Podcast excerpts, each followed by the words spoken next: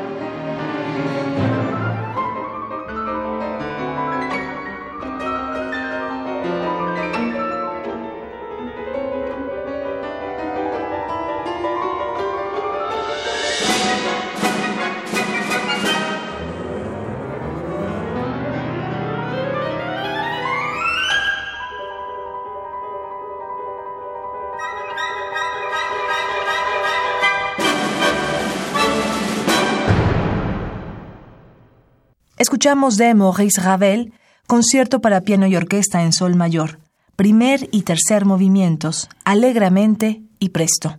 Interpretó Hélène Grimaud al piano junto con Royal Philharmonic Orchestra bajo la dirección de Jesús López Cobos. ¿80 años? Y 80 regalos para festejarlos. Cada día un regalo musical diferente.